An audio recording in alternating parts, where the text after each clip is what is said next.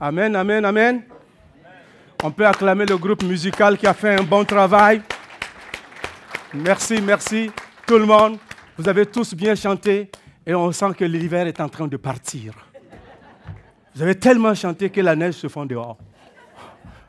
c'est merveilleux ça. Bonjour à tous.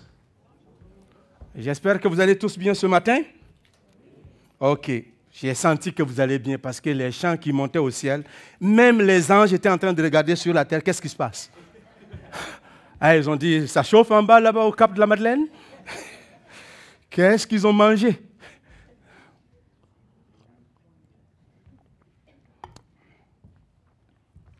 Alors ce matin, nous allons continuer avec notre sujet, le roi et son royaume. Le roi et son royaume est un sujet très pertinent que nous enseignons depuis quelque temps maintenant et que les anciens ont mis dans le programme et puis nous pensons qu'il est nécessaire d'enseigner sur l'Évangile d'une manière systématique. Ce qui est intéressant, ça nous permet de toucher les sujets, mais aussi que quand le peuple de Dieu ouvre la parole de Dieu à n'importe quel moment, elle peut comprendre que ce livre-là parle de tel sujet. Et je crois que vous avez tellement entendu le roi et son royaume que quand vous ouvrez la Bible, Matthieu, une chose vous vient à l'esprit, il s'agit du roi et son royaume qui vient vers son peuple. Amen. Alors, donc, euh, sans plus tarder, nous allons faire la lecture de notre passage. Dans Matthieu chapitre 12, versets 22 à 32. Faisons la lecture pour ceux qui ont leur Bible. Moi, je l'ai imprimé ici, c'est déjà inscrit là sur la, diapositive. Alors, si vous n'avez pas ça, ben, vous pouvez lire, mais ce serait bien si vous pouvez avoir vos Bibles dans vos mains. Et ça, c'est pratique. Je sais que vous avez des appareils électroniques là, c'est bien. Mais ne vous fiez pas toujours en arrière. C'est bien que on va le faire comme il faut, mais on veut vous exhorter à être comme des chrétiens de Béret. Acte 5, 17, 5, où ils examinaient les Écritures chaque jour pour voir si ce qu'on leur disait était exact. Amen. Lisons. Alors on lui amena un démoniaque aveugle et muet, et il le guérit, de sorte que le muet parlait et voyait. Toute la foule étonnée disait, n'est-ce point là le fils de David? Les pharisiens ayant entendu cela dire, cet homme ne chasse les démons que par Belzébul, prince des démons. Comme Jésus connaissait leurs pensées, il leur dit, tout royaume divisé contre lui-même est dévasté, et toute ville ou maison divisée contre elle-même ne peut subsister. Si Satan chasse Satan, il est divisé contre lui-même. Comment donc son royaume subsistera-t-il? Et si moi, je chasse les démons par Belzébul, vos fils, par qui les chassent-ils C'est pourquoi ils seront eux-mêmes vos juges. Mais si c'est par l'Esprit de Dieu que je chasse les démons, le royaume de Dieu est donc venu vers vous. Ou comment quelqu'un peut-il entrer dans la maison d'un homme fort et piller ses biens sans avoir auparavant lié cet homme fort? Alors seulement il pillera sa maison. Celui qui n'est pas avec moi est contre moi, et celui qui n'assemble pas avec moi C'est pourquoi je vous, le dis, je vous dis, tout péché et tout blasphème sera pardonné aux hommes, mais le blasphème contre l'Esprit ne sera point pardonné. Quiconque parlera contre le Fils de l'homme, il lui sera pardonné. Mais quiconque parlera contre le Saint-Esprit, il ne lui sera pardonné ni dans ce siècle, ni dans le siècle à venir. Que Dieu bénisse la lecture de sa parole. Prions. Seigneur notre Dieu, nous voulons te dire ce matin merci pour ce moment que tu nous donnes. C'est un privilège pour nous de pouvoir venir dans ta maison, d'ouvrir ta parole avec liberté, de chanter avec liberté, de manifester notre reconnaissance à toi avec liberté, ce qui n'est pas permis dans d'autres pays, dans d'autres contrées du monde. Et nous t'en sommes infiniment reconnaissants. Bénis ce moment, bénis ta parole et dispose nos cœurs et nos entendements à comprendre ce que l'Écriture nous dit.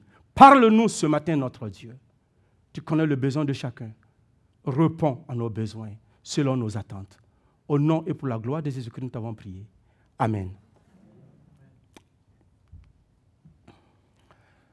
Si vous vous souvenez, en réalité, il y a deux semaines, nous avons parlé de l'opposition, le serviteur annoncé, Jésus-Christ, dans Matthieu chapitre 12, verset 9 à 21.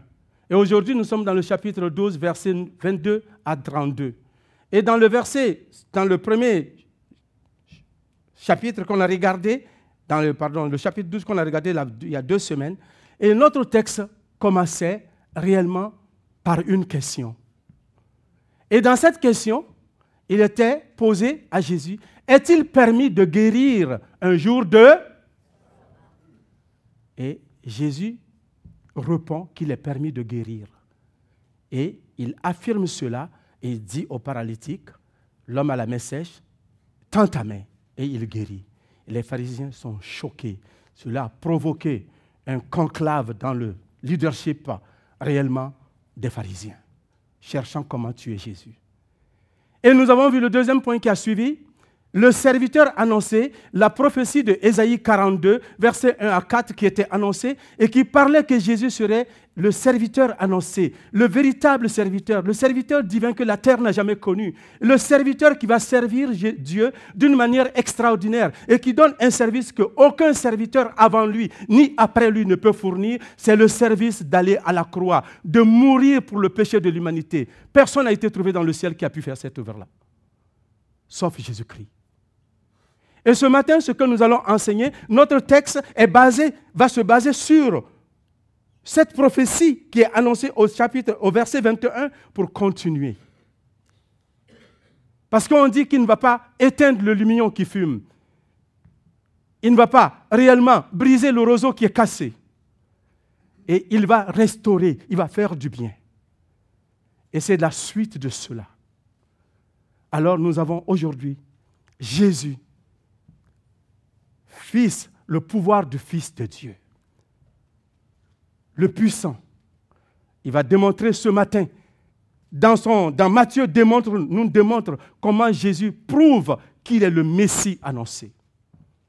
Si vous ne comprenez rien ce matin dans tout ce que je vais dire, j'aimerais que vous compreniez une chose, que Jésus-Christ est le Messie annoncé, promis à Israël et qu'il était présent pour accomplir cette prophétie qui a été dite depuis longtemps. Est-ce qu'on peut dire ça ensemble Jésus est le Messie promis, présent? Est-ce que vous pouvez dire ça avec moi? Jésus est le Messie promis, présent. Et ce matin, il est présent avec nous. Alléluia. Il est là. Alors donc, je viens de vous parler du contexte. Nous allons regarder ce passage, ce verset qu'on nous dit. Alors, on lui amena un démoniaque, aveugle et muet. Il le guérit de sorte que le muet parlait et voyait. Jésus démontre sa puissance ce matin ou dans ce texte par une guérison. Et ce n'est pas la première fois que Jésus fait des miracles. Et nous avons connu dans le texte de Matthieu depuis le début, il ne fait que faire des miracles pour attester à Israël qu'il est le Messie promis, qu'il est le roi qui leur est envoyé, et le salut ne peut venir d'autre chose que par lui. Donc, toutes ces preuves-là, il a donné maintes et maintes preuves, miracles, pour que le peuple d'Israël sache que c'est lui le Messie. Mais cependant, les gens restent réfractaires, ils restent incrédules à son message. Et là, il va faire un miracle encore. On va en avoir après ce miracle, il va avoir d'autres miracles. Parce que Jésus moi, je dirais qu'il fait des rafales de miracles. Je ne sais pas si ça se dit en français, là, mais pour moi, c'est comme quand quelqu'un, mais lui, il fait des rafales de miracles pour convaincre les gens qu'il est le Messie. Alors, et ces miracles qu'il fait là, là, il guérit quelqu'un qui est démoniaque, qui est muet et qui est aveugle. Je me souviens simplement qu'on a vu quelquefois, ici, un frère, notre frère Jérôme Neumann, il a un petit-fils qui était aveugle et sourd. Et en plus, il ne parlait pas. Et il est venu, j'ai essayé de descendre avec lui dans le sous-sol. Il ne voulait pas que je le touche parce que mon odeur n'est pas habituée à lui et il sent l'odeur des membres de sa famille. Il sait qui est là, qui n'est pas là. Alors quand j'ai essayé de le toucher, il me disait non, il me refusait. Puis j'ai appelé son papa, il est venu l'aider à descendre. Il est aveugle, il est sourd, il ne parle pas. Mais cependant, il mérite d'être aimé. Cependant, il est créé à l'image de Dieu. Cependant, Dieu a mis son potentiel en lui, son esprit. Et cet homme était aveugle. Il était brisé comme le roseau qu'on a vu dans le verset 21. Il était comme la mèche qui fume encore. Mais Christ va le restaurer, il le repart. Il le touche, le tombe aveugle, sourd, muet, voit. Et il parle. Cela, Dieu nous montre la puissance. Jésus démontre son pouvoir, sa puissance, qu'il est le Messie. On n'oublie pas, il est le Messie.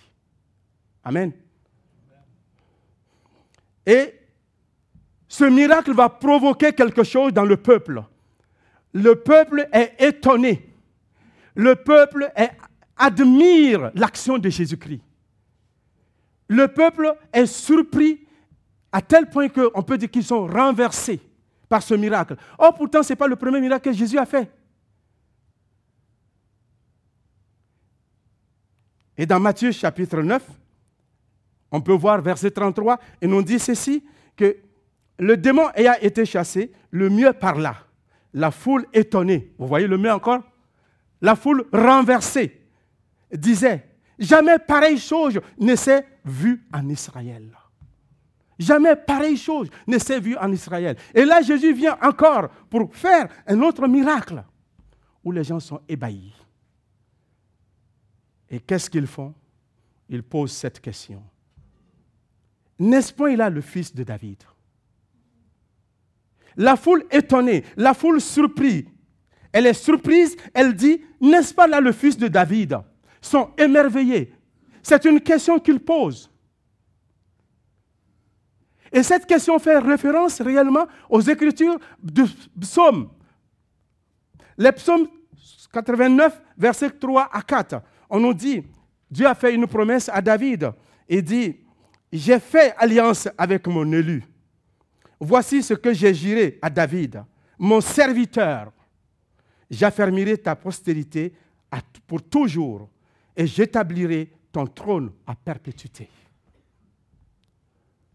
Et quand nous lisons dans Ésaïe 9, vous connaissez ce passage. Un enfant nous est né, un fils nous est donné. La domination reposera sur son épaule. On l'appellera admirable, conseiller, Dieu éternel et prince de paix. Alors, quand les gens posaient la question, n'est-ce pas il a le fils de David? Ils étaient en train de faire référence à ce texte qui veut dire que Israël savait que Jésus doit venir. Israël savait qu'un Messie doit venir, qu'un libérateur viendra pour Israël, que le peuple de Dieu attend ce libérateur pour les enlever sous la domination de tout. Et Israël voyait un conquérant qui vient. Mais Jésus ne vient pas comme un conquérant dans cette venue, première venue. Il vient comme un guérisseur.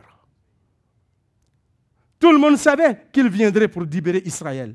Mais il ne vient pas comme un conquérant. Vu qu'il vient comme un guérisseur, alors le peuple, les leaders serviteurs, les leaders religieux sont surpris. Ils ne veulent pas le reconnaître. Parce qu'il ne vient pas à eux comme eux ils l'ont pensé. Il ne vient pas à eux comme eux ils l'ont imaginé. Il ne vient pas à eux comme l'Écriture le disait selon leur interprétation. Alors, la prophétie dit quoi? La prophétie dit que Jésus est un Dieu un prophète guérisseur qui va guérir. Il dit dans Ésaïe ici, dites à ceux qui sont ceux qui ont le cœur brisé ou troublé dans certaines versions, prenez courage, ne craignez point. Votre Dieu, la vengeance viendra, la tribulation de Dieu, il viendra lui-même et vous sauvera. Et quand on continue la suite, il dit alors s'ouvriront les yeux des aveugles, s'ouvriront les oreilles des sourds. Alors le boiteux sautera comme un cerf et la langue du muet éclatera de joie. Waouh! La langue du muet éclatera de joie, éclatera de louange. N'est-ce pas là ce qu'on vient de voir? Le sourd a vu, il est démoniaque. Le mien qui ne parlait pas vient de parler. Alors, il reste quoi pour louer Dieu? Et qu'est-ce que cela nous enseigne?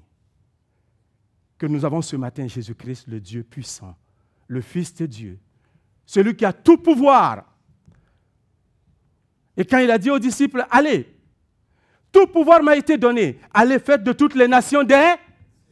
Voilà, il a tout pouvoir. Il n'a pas dit que le pouvoir lui a été prêté. Il a tout pouvoir. Et il exerce.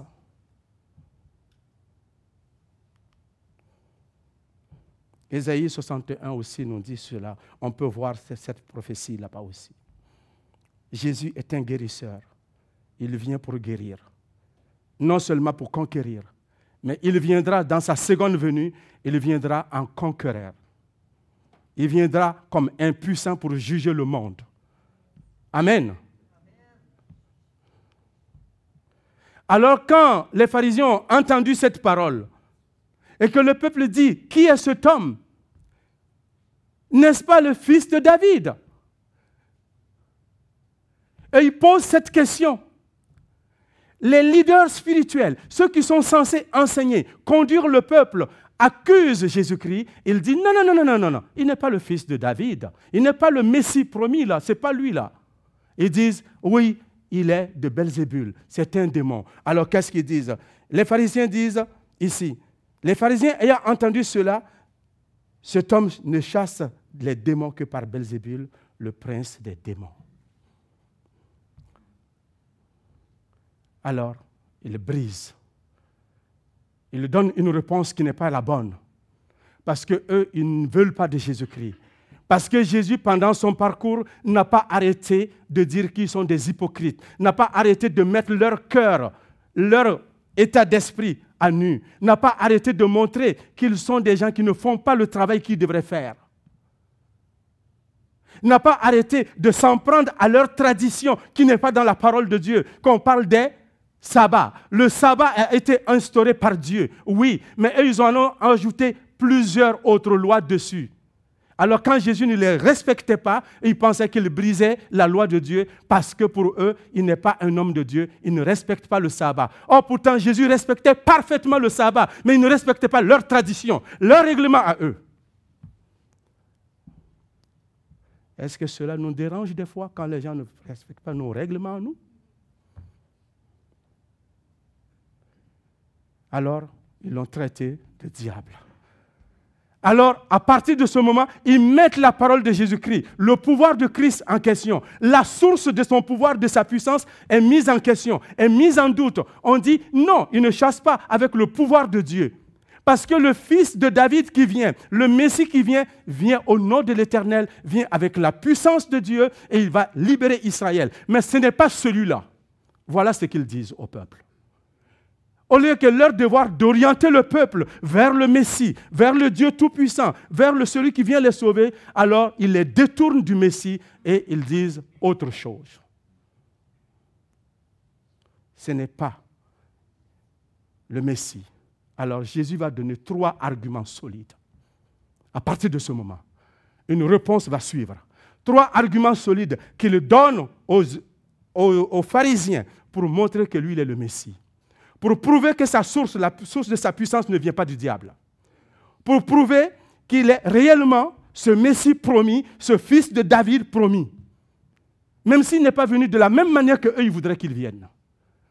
Dieu n'a-t-il pas le droit de venir comme il le veut, bon lui semble? Oui. Alors, les trois arguments que Jésus va donner, avant qu'on arrive à ça, j'ai sauté. On dit qu'il est Belzébul. Belzébul, c'est qui? Le prince des démons.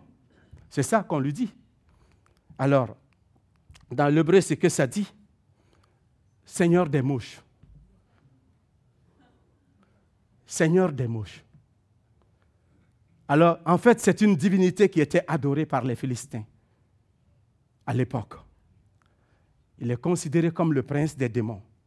Alors, on peut trouver plusieurs passages dans, dans Deux Rois où il est parlé, où le fils de Akab, après sa mort, va aller chercher à adorer, chercher la face de l'aide à ce Dieu-là. Alors, en disant que Jésus chassait les démons par le prince des démons, tu es en train de dire qu'il est sorcier, qu'il ne fait pas le travail avec le pouvoir de Dieu. Alors, on savait que dans la loi de Moïse, quelqu'un qui faisait de la sorcellerie était mis à mort. Alors, en fait, c'est comme on cherchait une occasion encore de le tuer. On l'accuse. La dernière fois, on dit qu'il n'a pas respecté le sabbat.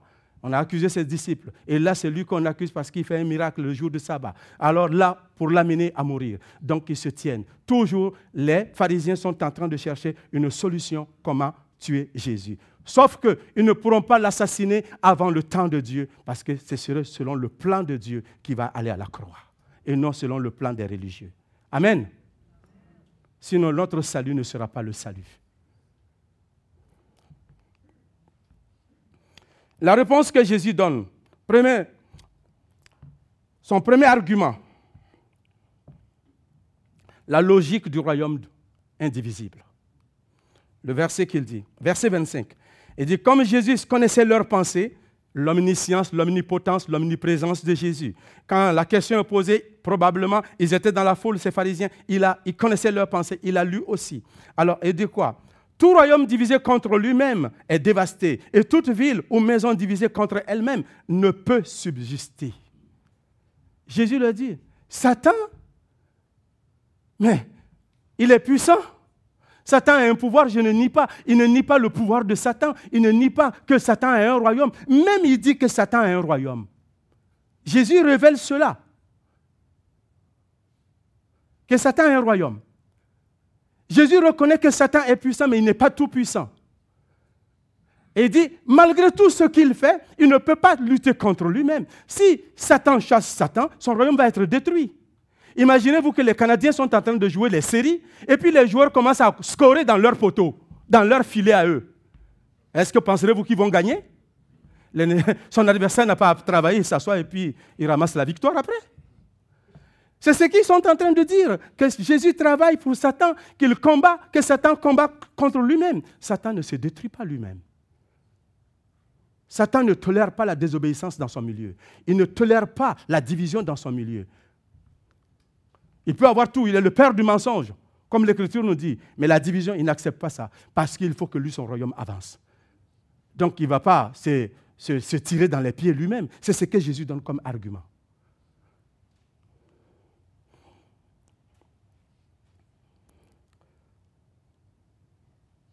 Alors il dit, si Satan chasse Satan, il est divisé contre lui-même. Comment donc son royaume subsistera-t-il? Impossible. On continue. Et le deuxième argument qu'il va donner, ça c'est l'argument de l'exorcisme des fils des pharisiens. Et quand il dit les fils des pharisiens, il ne s'agit pas des fils qu'ils ont engendrés. En fait, il veut parler de leurs disciples. Nous pouvons voir dans deux rois où on parle réellement les fils des prophètes. Ça ne veut pas dire que c'était vraiment les fils des prophètes. C'était des disciples qui étaient dans une école de prophètes et qui apprenaient la prophétie pour pouvoir connaître les révélations de Dieu. Donc on les appelait les fils des prophètes. Avec Élie, on voit que les fils des prophètes sont allés à l'encontre de Élie et on dit, nous savons que ton maître sera enlevé aujourd'hui. Alors ça fait référence à ça. Les disciples, ceux qui sont sauvés, euh, pas sauvés, ceux qui sont rentrés ou qui travaillent pour eux. Alors, si moi je chasse les démons par Belzébul, vos fils par qui les chassent-ils alors? Ceux qui sont vos disciples. Jésus est en train d'admettre qu'il y avait de l'exorcisme, que les gens pouvaient chasser les démons, même avant que lui n'arrive. Les gens le faisaient avec un autre pouvoir, pas forcément avec la puissance de Dieu.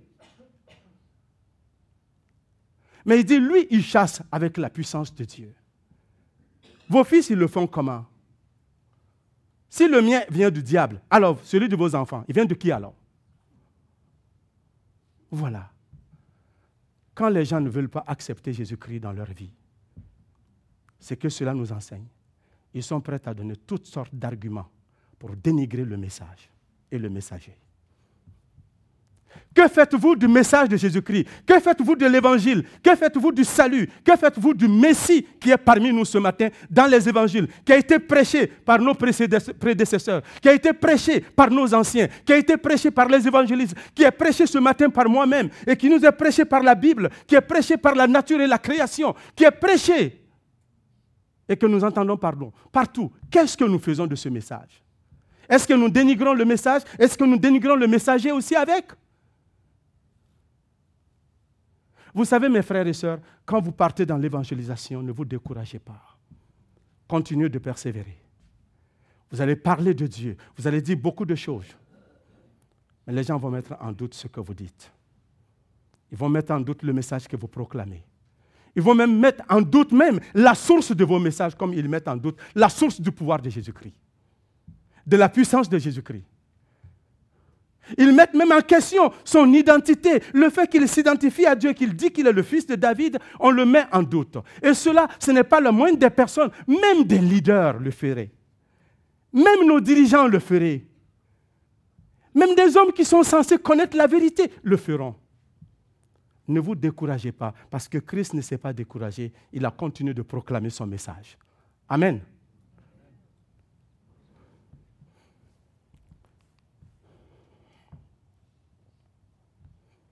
Mais, verset 28, mais si c'est par l'Esprit de Dieu que je chasse les démons, le royaume de Dieu est donc venu vers vous. Si moi, Jésus, je chasse les démons par l'Esprit de Dieu, alors la confirmation est là que le royaume de Dieu est parmi vous. Vous ne pouvez pas régir. La vérité est là. Troisième argument que Jésus donne, c'est l'argument de la maison forte, l'homme dans la maison forte, l'homme fort. Verset 29. Il dit, ici au verset 29, il dit comment peut, pardon, ou comment, c'est où, j'ai parti, où, comment, parce que j'ai coupé les versets, donc c'est ce qui fait, ou comment, quelqu'un peut-il entrer dans la maison d'un homme fort et piller ses biens sans avoir auparavant lié cet homme fort. Alors seulement il pillera sa maison. Alors Jésus est en train de dire aux gens, l'argument qu'il donne, vous dites que moi je chasse Satan par Satan.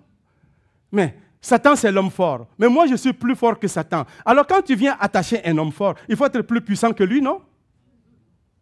Alors, Jésus vient piller Satan. Il vient piller Satan comment? Parce que Satan te dit que le monde lui appartient. Et nous voyons dans Matthieu 4, quand Jésus était dans la tentation et que Satan lui a proposé beaucoup de choses. Après, Satan présente à Jésus le monde entier. Il dit, prosterne-toi et m'adore et je te donne, car ce monde-là est à moi. Jésus dit, il est écrit que tu ne adoreras aucun autre Dieu que l'Éternel seul. Amen. Alors, qui a donné le monde à Satan? Adam dans le jardin d'Éden, avec Ève, par leur péché. Ils ont soumis ce monde à Satan. Et Jésus vient maintenant, il va piller Satan dans le sens qu'il vient, il va le lier. Il est venu pour combattre Satan et non nous. Il est venu pour libérer les hommes. Donc ce qui fait référence à Luc et à Ésaïe que nous avons lu.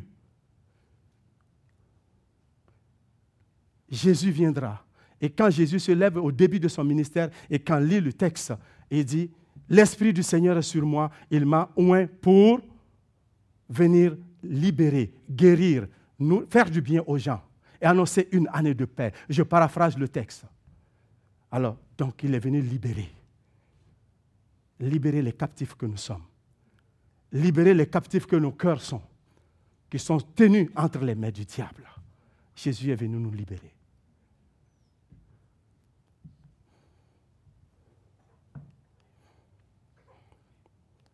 Le verset 28 et 30 plutôt la relation qui n'est pas permise, qui n'est pas possible, deux relations possibles qu'on peut avoir avec Jésus. Soit on est avec lui, soit on est contre lui. Celui qui n'assemble pas, celui qui n'est pas avec moi est contre moi, et celui qui n'assemble pas avec moi disperse. Jésus vient de dire aux pharisiens, vous dites que moi je suis du diable. Si vous vous étiez, si vous étiez mis ensemble, si vous avez reconnu mon autorité, si vous avez reconnu mon pouvoir, si vous avez confirmé que je venais de Dieu, que j'étais le Messie, vous allez rassembler ces gens-là avec moi. Maintenant, vous avez rejeté tout cela. Alors, si vous n'êtes pas avec moi, vous êtes contre moi. Si vous ne travaillez pas avec moi, si vous ne mettez pas Israël avec moi, vous êtes contre moi. Et c'est pourquoi on voit Jésus pleure sur Jérusalem. Il dit, Jérusalem, Jérusalem, j'étais venu pour vous rassembler comme une mère poule qui rassemble ses poussins au-dessous de ses ailes, mais tu ne l'as pas voulu. Et ces gens n'ont pas accepté que Jésus rassemble Israël. Alors c'est pourquoi Jésus dit dans ce texte, je vous laisserai votre maison vide. Mais ici, ce matin la question. Es-tu contre Dieu ou tu es avec Dieu? Travailles-tu avec Dieu ou tu travailles contre Dieu? Voilà ce que j'ai trouvé, une citation de John MacArthur. Il dit, il n'est pas nécessaire de s'opposer à Christ pour être contre lui. Il suffit de ne pas être avec lui. Il n'est pas nécessaire non plus qu'une personne interfère activement dans son œuvre pour être, quelqu'un qui disperse. Il suffit qu'elle n'assemble pas avec lui. Ce matin, est-ce que tu rassembles avec Jésus ou tu disperses? Travailles-tu pour la cause de Christ ou tu es loin de la cause de Christ? Où sommes-nous? Si tu rejettes le Messie, tu ne rassembles pas avec lui. Si tu ne le reconnais pas sa puissance, tu n'es pas avec lui. Si tu ne le reconnais pas comme le Fils de Dieu, tu n'es pas avec lui. Tu es loin de lui. La neutralité n'existe pas dans la foi chrétienne. Tu ne peux pas dire que non, je suis sur la frontière. Je suis à la frontière, je ne suis ni avec Dieu, ni avec le monde, ni avec le diable. C'est un ou l'autre. Comme je voulais l'habitude de vous dire, un pied dedans, un pied dehors, c'est deux pieds dehors. Tu es avec Dieu ou tu n'es pas avec Dieu. Alors tu es où ce matin? Cette histoire, quelqu'un me l'a dit, je n'étais pas là. Je ne sais pas si ce n'est pas mon capitaine Stéphane qui m'a conté ça ou c'est quelqu'un d'autre qui l'a dit. dit. Dans l'armée, parce que ça parle de l'armée, lui c'était un ancien officier. Alors, donc, alors, et que dans l'armée, les gens étaient partis en guerre. Il y a quelqu'un qui a décidé de porter une tenue. Il a porté une partie de son camp et puis l'autre bas de l'équipe adverse, croyant que comme ça, il va être sauvé. Alors, quand il s'est pointé, qu'est-ce que vous pensez les gens ont fait? Tous les deux ont tiré dessus. Tous les deux camps ont tiré dessus. Alors, si tu penses que tu vas sauver ta tête en étant sur la clôture, en étant à la frontière, je ne suis pas chrétien, je ne suis pas du monde, je ne suis nulle part, je suis là. Si tu n'es pas avec Dieu, tu es contre Dieu. Alors ce matin, c'est une décision à prendre. Tu dois t'engager. Jésus a amené les Juifs à s'engager, les pharisiens à s'engager avec lui. Soit ils s'engagent avec lui, soit ils sont contre lui.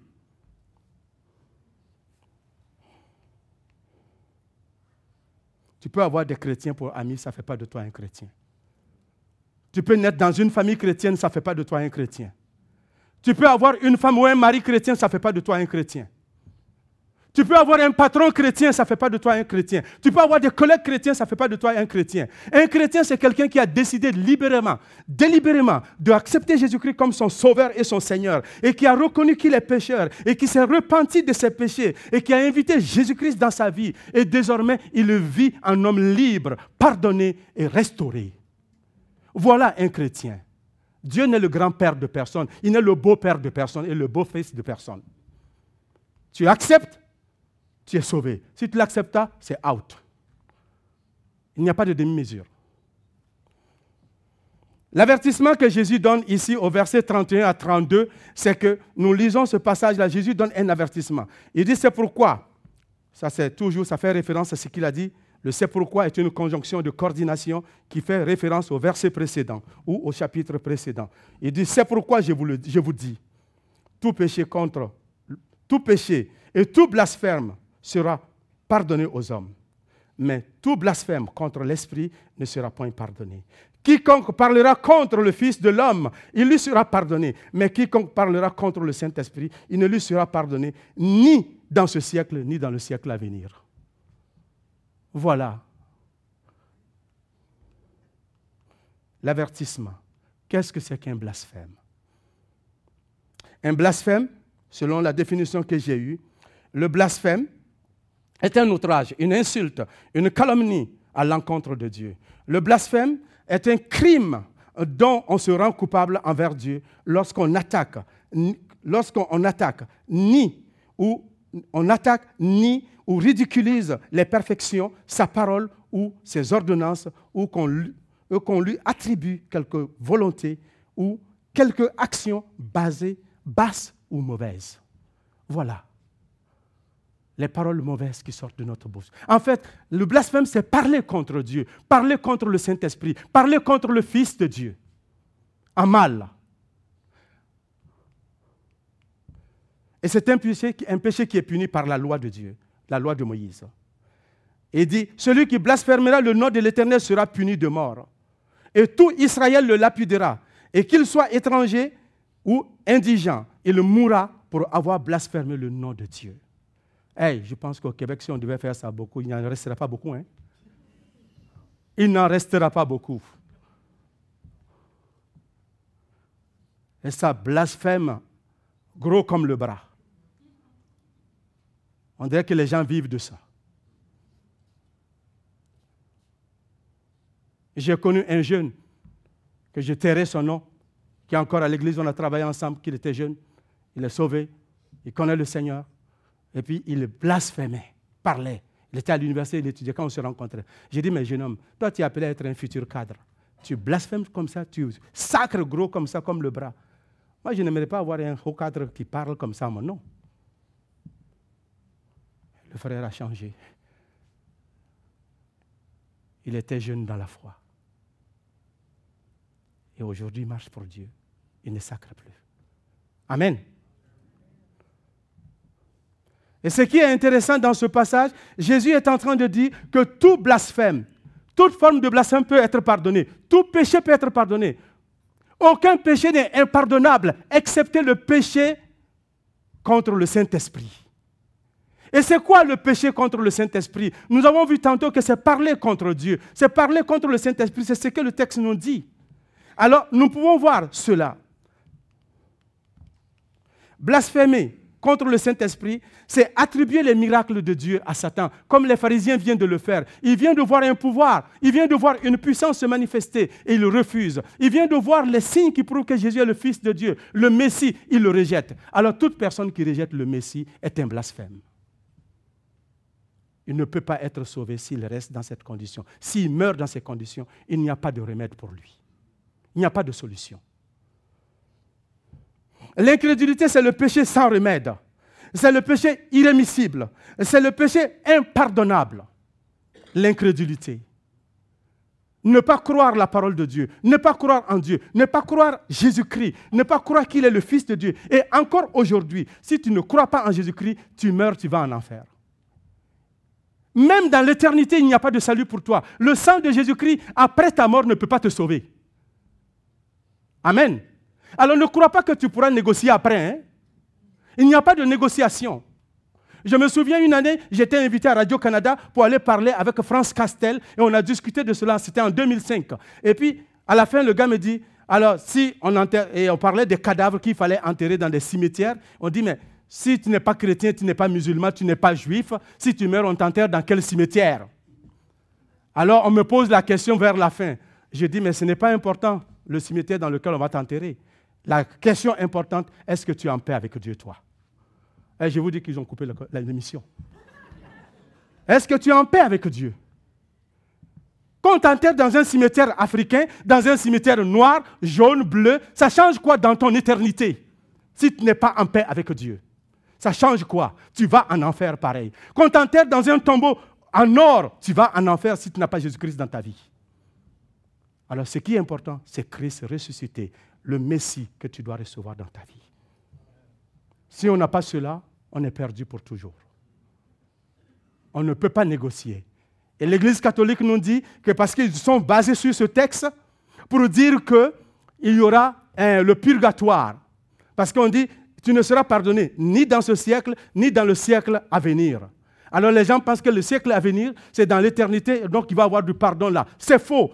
On ne peut pas baser une doctrine sur ce texte. Il ne parlait pas du purgatoire. Il était interdit que tu es perdu éternellement. Il n'y a plus de solution pour toi. Donc si tu crois que tu pourras aller barguiner avec Dieu après ta mort, oublie ça. Cette option n'existe pas. En conclusion, ce que nous devons retenir, Jésus possède un pouvoir miraculeux, indéniable devant, venant de Dieu.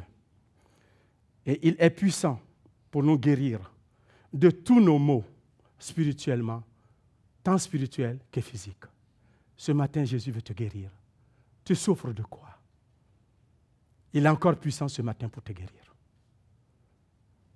Deuxièmement, Jésus nous invite à prendre position pour lui. Soit nous sommes avec Jésus, soit nous sommes contre lui. On ne peut pas être de l'autre côté. Clocher des deux bords, ça ne fonctionne pas. C'est ce que Élie dit aux enfants d'Israël. Vous ne pouvez pas clocher des deux bords. Soit vous êtes avec moi, soit vous êtes avec Baal. Ce matin, tu es avec qui? Tu es de quel côté? Tu as choisi pour qui? Troisièmement, Jésus nous met en garde contre le blasphème. De blasphémer contre le Saint-Esprit, les paroles qui sortent de notre bouche. Tout péché sera pardonné, quelle que soit la gravité de ton péché, quel que soit l'âge que tu as fait pour commettre le péché. Dieu peut tout pardonner. Mais le péché de blasphème, le blasphème contre le Saint-Esprit, parler contre le Saint-Esprit, l'incrédulité, le rejet de Jésus-Christ n'est pas pardonnable parce que tu ne seras pas sauvé. Jésus est le remède, l'antidote du péché. Si tu as rejeté cet antidote, tu meurs sûrement, tu vas en enfer. Je vous invite ce matin si tu es ici pour la première fois, si tu es ici depuis longtemps que tu n'es pas chrétien, mais tu suis les chrétiens, tu aimes la musique qui se passe à l'Assemblée chrétienne du Cap de la Madeleine, tu aimes la compagnie des chrétiens, tu aimes ces frères-là parce que tu les trouves bien et gentils et ces sœurs-là. Et peut-être même tu es venu dans le but de trouver une femme. Ce n'est pas un péché, ce n'est pas mauvais. Mais la première des choses que je veux que tu saches, reçois Jésus-Christ comme ton sauveur et ton Seigneur. Ça, c'est la plus belle des choses que tu peux faire la plus bonne des décisions que tu peux prendre ce matin. La compagnie des chrétiens, c'est bien, mais ça ne te sauve pas si tu n'as pas Christ dans ta vie. Chanter dans l'église, c'est bien, ça ne te sauve pas. Même lire ta Bible, c'est bien. Si tu ne crois pas au message, ça ne te sauve pas. Alors donc, ce n'est pas la peine de venir ici si tu ne veux pas accepter Jésus-Christ. Jésus-Christ, c'est la raison pour laquelle nous sommes là chaque dimanche matin. C'est la raison pour laquelle nous l'adorons et c'est la raison de notre existence. C'est la raison pour laquelle l'Assemblée chrétienne du Cap de la Madeleine existe et vit. Tout ce que nous faisons tourne autour de Christ. Sans Christ, elle ne vaut rien. Nous devenons un club social. Et ce n'est pas ce que nous voulons. Alors, frère, ma soeur, Jésus t'appelle ce matin. Voici maintenant le temps favorable. Voici maintenant le jour du salut.